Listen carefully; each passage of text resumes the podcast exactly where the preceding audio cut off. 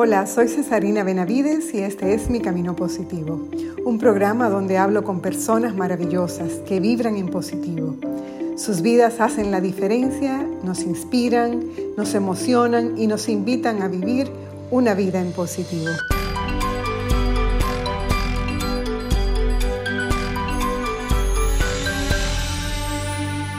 Vivir es llenar de significado hasta el más insignificante de los gestos.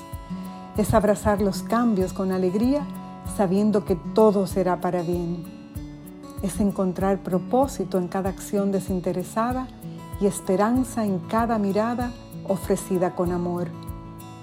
Es descubrir quiénes somos en medio de la tristeza y aún ahí continuar caminando convencidos de que no estamos solos y que Dios ha enviado a sus ángeles a nuestro alrededor para cuidarnos y restaurar nuestras fuerzas.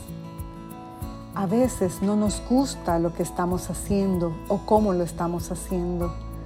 No nos sentimos a gusto como estamos viviendo el tiempo presente y quisiéramos que todo cambiara. Pero no basta con querer que las cosas cambien. Para cambiarlas debemos comenzar por cambiarnos a nosotros mismos. Esas actitudes que no son correctas, esos arranques innecesarios y que lastiman, esas palabras pronunciadas a destiempo y en tono desafortunado.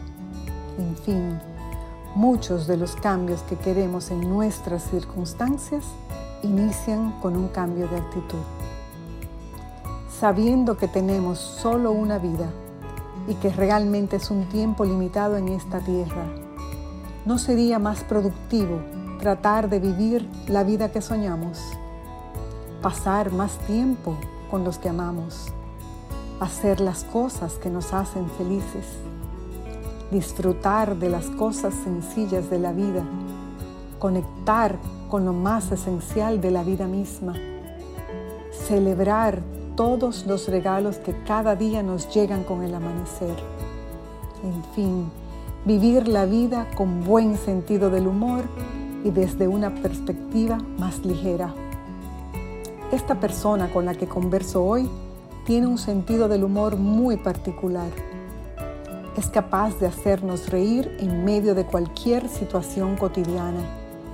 Pero en esta ocasión también me dejó ver que esto de la comedia es algo que él toma muy en serio. Hoy hablo con Carlos Sánchez.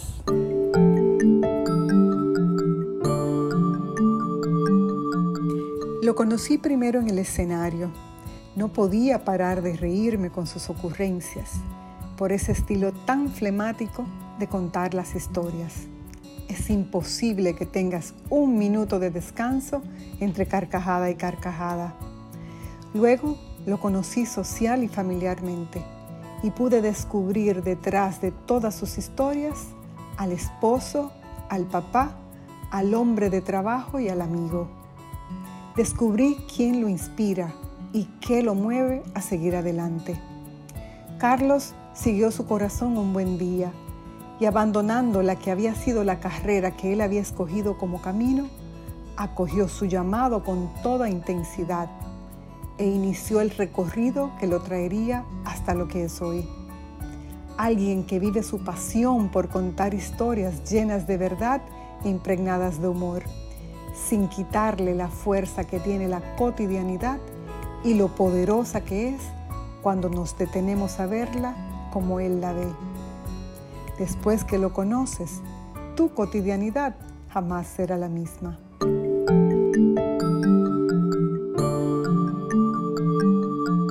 Cesarina, soy todo tuyo. Eso. Bueno, pues yo feliz, Carlitos. Lo más importante, Carlos, es comentarte la razón por la cual yo pienso que, eres una persona con la que yo quería conversar en este proyecto de mi camino positivo.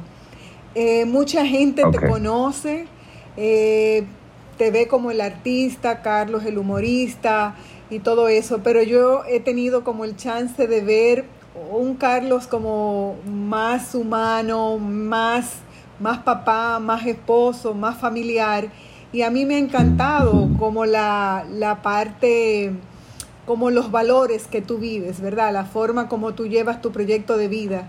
Y eso es lo que me llama la atención como para que hoy estemos conversando quizás de algunas preguntas que, que así tú me dijiste que fueran espontáneas. Yo no te iba a mandar nada para que habláramos desde el corazón. ok, adelante, adelante. Bueno, pues eh, es como te digo, mucha gente ve esa parte del artista sobre el escenario y piensan muchas veces que el artista tiene una vida privilegiada, donde todo siempre está bien, que no hay problema, porque tienen el mejor trabajo del mundo, que es hacer felices a los demás. Y yo, mi primera pregunta es esa, eso es así, pero para ti, para Carlos Sánchez, ¿qué es la felicidad? ¿Qué te hace feliz a ti? Uh, uy, eh, ¿qué me hace feliz? Eh, uf, muy buena pregunta y me agarraste fuera de base. eso, eso me gusta. Bueno, mira, la verdad que estar en un escenario me hace muy feliz. Yo me he dado cuenta que estar en un escenario eh, me hace sumamente feliz. Y de hecho, una de las cosas que yo he pensado en esta cuarentena es no cómo volver al escenario, sino cómo estar en el escenario con mayor frecuencia, eh, en una situación que yo lo disfrute más. O sea, me he dado cuenta que durante la, eh, ahora durante la cuarentena, que eh, llegarme a subir al escenario requiere de mucho trabajo administrativo, mucho trabajo pre, que la gente no lo ve. y, y, una de las cosas que he pensado es cómo yo pudiera reducir ese trabajo pre y poder aumentar el resultado final de estar en el escenario. ¿Entiendes? Eh, eso es una. O sea, honestamente sí, hacer reír me hace muy feliz y quiero ver cómo aumento la frecuencia, pero quiero también eliminar mucha de la parte administrativa. Em, porque es mucho, muchas veces eso es mucho más el tiempo que paso haciendo esa parte pre al tiempo que duro ya en el escenario. Entonces, como que, no sé cómo te explico esos momentos de... Que, hay, mucho más gozo en, lo, en el producto terminado, pero para llegar ahí entonces se invierte demasiado y es estresante al final, o sea... Sí, es muy estresante. No quiero decir que sale más cara la sal que el chivo, pero esa es un poco la idea de que... de que al final es como que quizás sería que demasiada sal y poco chivo. Sí, exactamente. eso pudiera ser. eso por un lado. Eh, pero bueno, también estar con mi familia, sí, definitivamente. O sea, la, yo creo que la tranquilidad de, de, estar con mi familia y disfrutar con mi familia en tranquilidad, eso vale muchísimo. ¿Qué te hace reír a ti, Carlos? Tú haces reír a todo el mundo, pero ¿qué te hace reír a ti? A mí, que me, a mí el, el, el, humor, o sea, yo, yo también disfruto mucho del humor, me gusta mucho, eh, no sé, a mí, me gusta, a mí me gusta mucho la honestidad y la honestidad me hace reír. Yo creo que la honestidad es, en esencia, pudiera ser graciosa. Entonces a mí me gusta mucho andar con gente así, gente como, eh, gente como muy sincera y, y, yo de verdad no sé por qué la, la honestidad y la sinceridad a mí me da mucha risa. Bueno, tú, tú tienes un estilo muy particular también, ¿verdad? Porque tu humor es muy, muy orgánico. O sea, tú, tú sacas el humor de, de las situaciones muy cotidianas. O sea, tú le buscas como esa, tú le tienes como una mirada diferente a las cosas que todo el mundo ve de una manera y tú de repente presentas esa cara, tú dices, claro, claro, y te, te de la risa porque realmente es como que le, busca, le, buscas el humor a, esa cotidianidad que, vivimos todo y que no necesariamente la vivimos desde el humor, a veces. Sí, lo, que hacemos estando eh, es una como de las búsquedas más profundas que uno tiene que hacer y es una búsqueda que toma años, literalmente toma años. Y ya yo he oído muchas entrevistas de muchos comediantes que hacen, eh, que hacen lo mismo que hago yo de, que a veces estamos hablando de 10, 15 o 20 años para encontrar como ese punto de, eh, o sea, una máxima, por ejemplo, es que eh, todo el objetivo de hacer stand-up es que sea lo más cercano a ti posible, o sea, que tú no finjas en el escenario, sino que ese eres tú. Y mientras más cerca tú llegues a eso, pues más gracioso vas a ser. Y entonces esa búsqueda, hay muchos comediantes que les toman muchos años. Y es una búsqueda que la tiene todo comediante en su vida. O sea, eso es parte de tu carrera de comediante. Y, y es muy interesante eso porque tú te das cuenta cuando tú vas evolucionando y escribiendo chistes que van hacia ese sentido, eh, dentro de ti tú dices, concho, la verdad que esto funciona. O sea, la gente de verdad se ríe cuando tú hablas así, con esa sinceridad. Claro, conecta totalmente con, con, lo auténtico que tú estás haciendo y yo lo estoy recibiendo igualito. Yo lo que quiero es conectar contigo en esa sencillez de cómo tú vives la vida, que la vivo yo igualita. O sea, lo que te pasa a ti me pasa a mí. Y lo único que tú le encuentres el humor y me, me, lo, me lo revelas a mí para que yo también pueda reírme un chin de mí misma porque es así. Al final. Sí, exacto. Eso es. Tú, me, tú, me, muestras que la vida es así. Eso es lo que no hay, no es tan complicada tampoco. Mira una cosa, Carlos. ¿Y tú eras así desde chiquito? O sea, tú eras tranquilo, inquieto, tú eras igual. Así como tú eres ahora, tú eras chiquito. Sí, sí, sí. Yo siempre era como el. O sea, yo siempre estaba haciendo chistes, yo siempre estaba aprendiendo mis chistes y yo cuando escuchaba un chiste nuevo estaba desesperado por llegar al colegio para poder hacerle el chiste nuevo a mis amigos. Y, y, cada vez, y luego cuando fui creciendo, pues ya en las fiestas, yo era el que entretenía a la gente haciendo chistes y durante el colegio yo era el que imitaba a los profesores y el payaso del curso y durante la universidad también.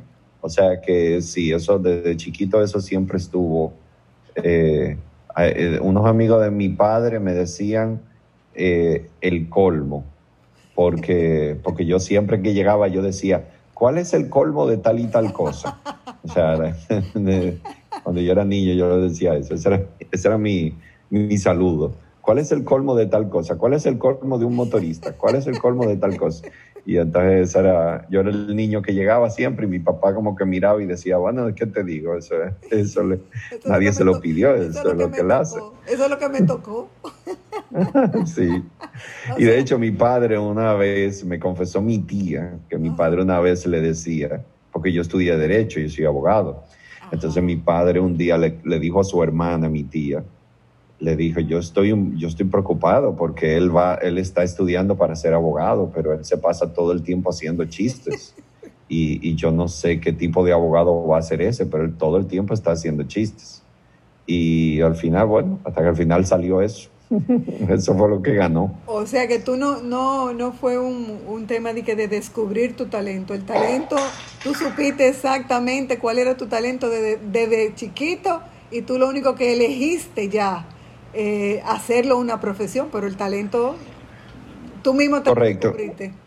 Mm, sí, correcto. A mí lo que me pasó fue que yo tuve una crisis en el derecho porque yo lo estudié y me gustó mucho estudiarlo, pero cuando comencé a trabajarlo me di cuenta que no me gustaba, que eso no era para mí, que de verdad estar en una oficina de abogado todos los días o en un tribunal o algo así, o haciendo diligencias en oficinas públicas, de verdad que no, que lo odio, que lo odio, pero profundamente. Y entonces, cuando ahí fue, cuando me da esa crisis que yo digo, bueno, ya yo estoy terminando esta carrera, yo creo que yo no quiero vivir de ella. Eh, pero, pero entonces, ¿qué hago? Yo no tenía un plan B de, cambiar de carrera, yo no... Eh, o sea, tú, tú y yo conocemos mucha gente que se meten a estudiar mercadeo y dicen, no, lo mío es más la publicidad y en, en el tercer semestre se cambian, ¿entiendes? Eso, eso yo, yo he conocido 500 gente que ha hecho eso, pero, pero yo, yo no tenía eso, yo no tenía como ese plan B. Entonces ahí fue que yo dije, bueno, pero yo toda la vida estoy haciendo chistes, entonces déjame ver si lo pruebo de manera profesional ahora. O sea que yo tuve que esperar a terminar una carrera para darme cuenta que ella no me gusta, para luego decir, pero esto yo toda la vida lo hago solo, nadie me lo pide, me encanta, pues entonces déjame ver si puede, si yo puedo ganar dinero con eso. Y por ahí María se va. Bueno, pues yo, eso, esas, vamos a decir, esos despertares, ¿verdad? Porque eso es como un despertar que de repente uno se encuentra que la puerta se cerró y fue lo contrario, fue que se abrió tú lo que no veías que era una puerta de cristal que se estaba abriendo. Tú pensabas que era otra cosa, pero sí, Eso es una, o sea, un cambio chulísimo porque yo no te imagino, yo no te imagino, o sea, no que yo no piense que tú tengas el talento para ser abogado, pero no hubiéramos perdido un tremendo humorista, o sea, un, un stand-up comedian. Óyeme, no, no perdemos de eso y hay problema. Pero por otro lado, la, la, la, parte peor que de todo fue que me lo encontraba aburrido. O sea, yo literalmente yo me aburría, a mí no me gustaba. Yo era como, ay Dios, pero yo quiero hacer otra cosa. Bueno, pero dicen que el, conocimiento no pesa, o sea que yo estoy completamente segura que ese conocimiento que tú adquiriste ahí lo vas a usar o lo has usado eh, de muchas otras formas, o sea que eh, nada, no se desperdició nada, absolutamente segura de eso. Sí, eso no se desperdició, pero también hay una parte que yo incluso cuando yo, eh, antes de, de, en lo que yo estaba comenzando la universidad, a mí me ofrecieron trabajo en un programa de televisión eh, para jóvenes y eso. Y yo le dije, no, yo no puedo porque yo voy a ser abogado, yo no puedo estar haciendo payasadas. Y yo lo rechacé. Y, yo siempre lo he pensado, de que si yo hubiese, si yo no hubiese estudiado derecho primero, yo no creo que yo hubiese logrado lo que yo he logrado hasta ahora. Eh, porque el haber estudiado derecho me dio como un sentido de lo que es la, la formalidad, la profesionalidad. Eh, el, el, compromiso, tú sabes lo que... todo ese tipo de cosas que, que cuando uno tiene 18 años, uno no piensa en nada de eso. Cuando tú tienes 18 años, la vida es nada más relajo y chulería y tú no, no, no tenías la madurez suficiente para tomar esa decisión. Ya cuando yo tomé la decisión, yo voy a ser comediante, yo lo hice con, con mucha formalidad, con mucha seriedad. Yo me compré el libro, yo analicé, tú sabes, hice un sistema de trabajo, todo eso. Que creaste, creaste una marca, Carlos, creaste una marca porque eh, es una, o sea, es un estilo diferenciado, no es un estilo que se parece como a otro, o sea, es una, después han venido otros que a lo mejor hay alguna, tú le están caminando sobre tus huellas, vamos a decirlo así, pero en tu momento, en el momento que sale Carlos Sánchez como marca, salió como algo completamente novedoso, algo diferente. Entonces, eso, de eso, eso se nota, ¿verdad? Que tú hiciste ese trabajo. Se nota porque no ah, pues solo tú haces chiste, pero tú te, tú te lo tomas muy en serio. O sea, es una, algo muy interesante porque se nota lo pulido de tu trabajo. Yo que he ido, eh, he tenido esa, esa dicha de ver tu trabajo más de varias veces y es, se nota, se nota que hay un trabajo behind the scenes, como tú decías, toda esa parte administrativa tú la llamas, pero también de producción, ¿verdad? Toda esa parte de producción que, que implica un espectáculo como lo que tú montas. O sea que toda esa formalidad absolutamente está ahí.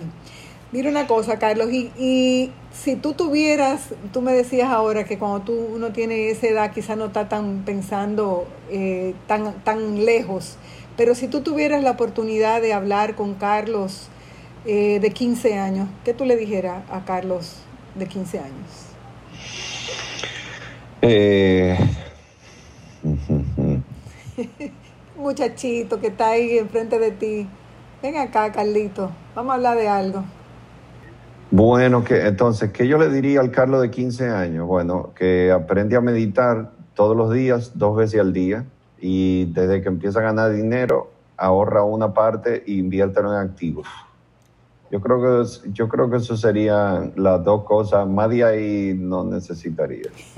ya después de ahí todo se arregla solo.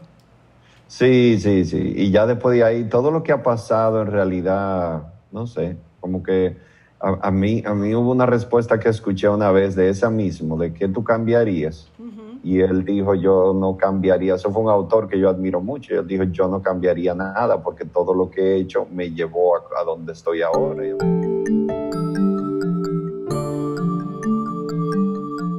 Cuando eres joven, sueñas con cambiar el mundo.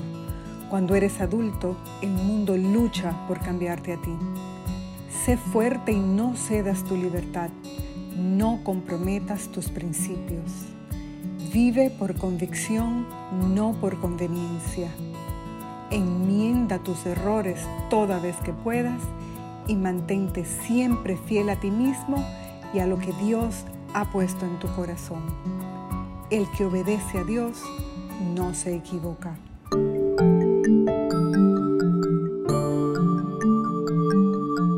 ¿Cuáles serían tus mayores desafíos ahora mismo? Mm, bueno, mi, mayor desafío ahora mismo es eh, mantener la productividad, porque eh, hemos tenido que hacer cosas que antes no hacíamos, entonces ahora nuestras ocupaciones se aumentaron.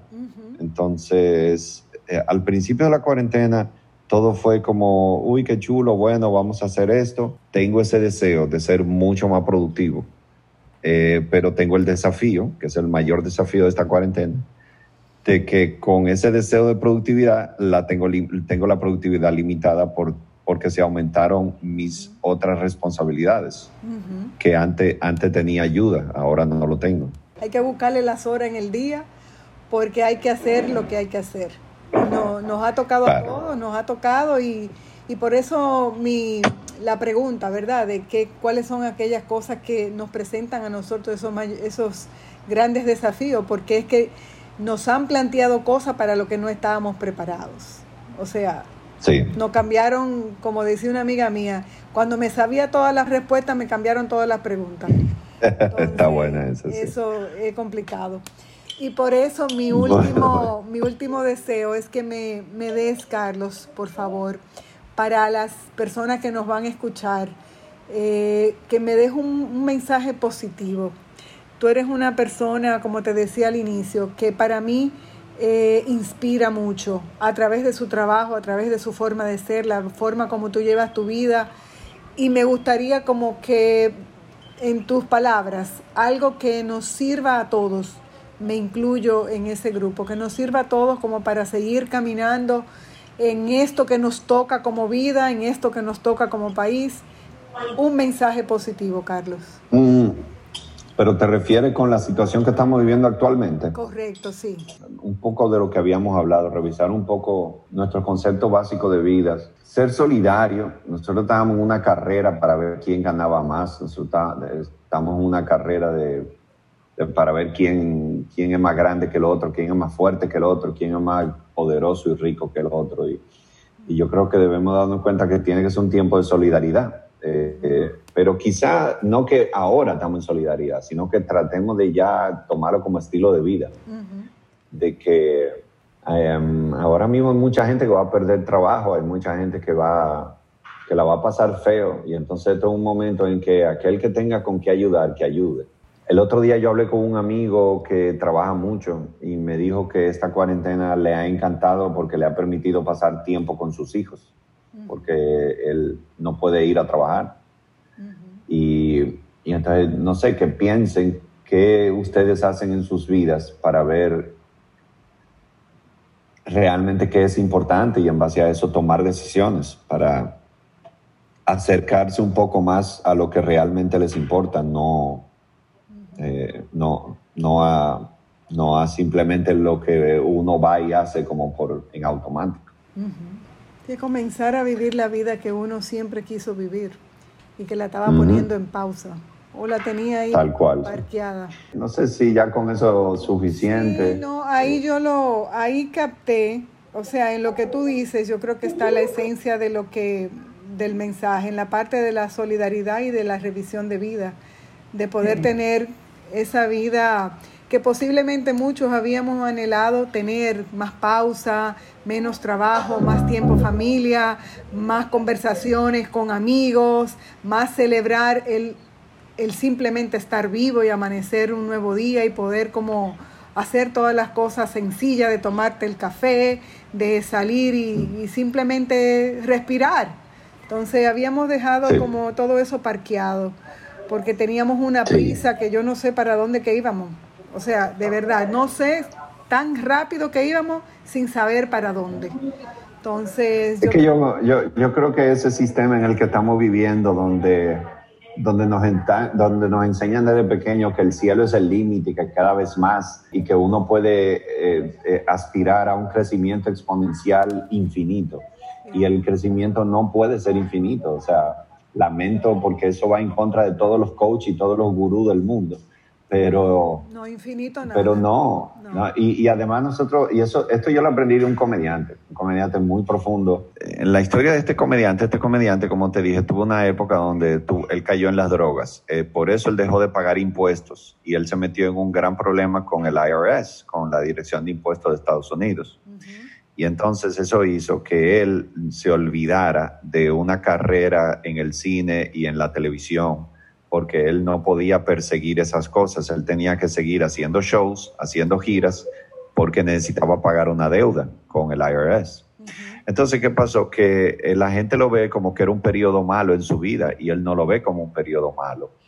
Eh, él, él, estaba simplemente en un periodo bajo, pero es, la vida se trata de eso. O sea, en la vida nosotros tenemos eh, altas y bajas, tenemos arriba y abajo, norte y sur, izquierda, derecha, adentro y afuera, noche y día, oscuridad y luz.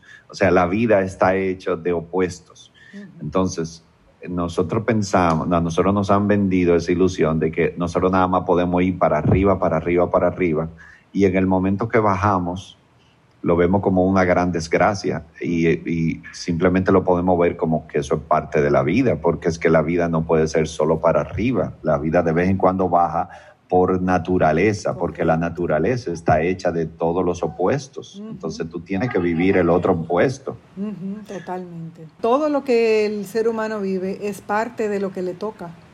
No es verdad que le toca únicamente eh, la parte de estar arriba todo el tiempo, eso no es real. Eso no es real. Bueno, pues Carlos, muchas gracias. Muchas gracias por este tiempo. Yo lo valoro muchísimo, valoro esta conversación como no te imaginas. Me has dejado, me has dejado pensando en muchas cosas. Eso es parte del, del, objetivo de este programa también. Yo sé que a mucha gente también la vas a poner a pensar. Y nada, te agradezco muchísimo el, el haber compartido este tiempo conmigo. Bueno, pues un placer para mí y espero que también este proyecto tuyo siga creciendo porque está muy bonito. Y esperemos que el COVID permita que nos veamos en la, en la cena de Thanksgiving que nos vemos todos los años. Todos los años, no, eso, eso, eso, vámonos, esa cena tiene que darse porque yo creo que se va a hacer el gran reencuentro. Si esa cena no se da, si esa cena no se da, ya, ya si yo voy a pensar que el COVID puede ser el fin del mundo, porque ahí sí es verdad que yo digo, esto es grande, esto, es grande. Todavía yo no lo he dicho, pero si me dicen, no, que la cena de San Giving que no va, ah, no, espérate, ahí sí yo me preocupo. Es verdad, eso es verdad, eso es verdad. Bueno, Carlos, muchas gracias. Un abrazo grande y bueno, nada, sigue disfrutando ahí en familia y que Dios te bendiga mucho. Cuídate. Igualmente, igualmente. Un abrazo, adiós. Un abrazo, chao.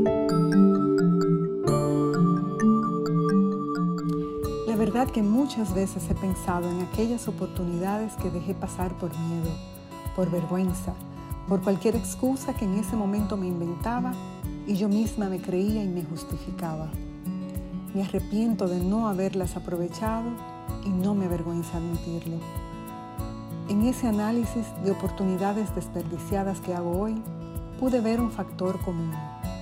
Temor a fallar a las expectativas que otros tienen de mí ni siquiera las mías. Yo sé lo que tengo y de qué carezco. Por eso mis expectativas están bien calibradas. Cuido mucho lo que tengo y trabajo constantemente en lo que me falta. Pero parece que en el pasado tenía mucha importancia para mí lo que pensaban algunas personas. Y muchas de mis negativas a emprender negocios y asumir retos profesionales importantes no los hice en esos momentos por temor a fallarle a aquellos que habían puesto su confianza en mí. Con ese aprendizaje, ahora, ante un nuevo reto, no lo pienso tanto. Miro atrás a esas decisiones hechas a partir de una premisa equivocada y me digo, nunca más huir de mi destino, de mi llamado, de ese toque suave en la puerta de mi vida que me invita a atreverme más, a crear la vida que siempre he deseado, a expandir mis horizontes y a liberarme de mis limitaciones autoimpuestas. Hoy abrazo las oportunidades con los brazos abiertos, el corazón y la vida entera. Soy Cesarina Benavides y este es Mi Camino Positivo.